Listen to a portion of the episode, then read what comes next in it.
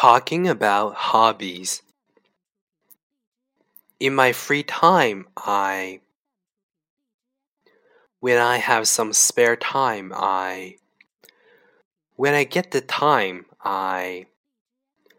I relax by watching TV. I'm interested in. I'm keen on. I'm into.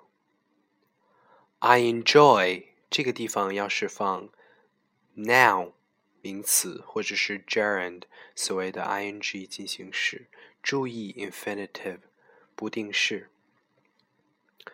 下面的形容表达，形容词有 creative, creative, fascinating, fascinating, practical, practical, cheap Cheap, enjoyable, enjoyable, relaxing, relaxing, different, different, unusual, unusual.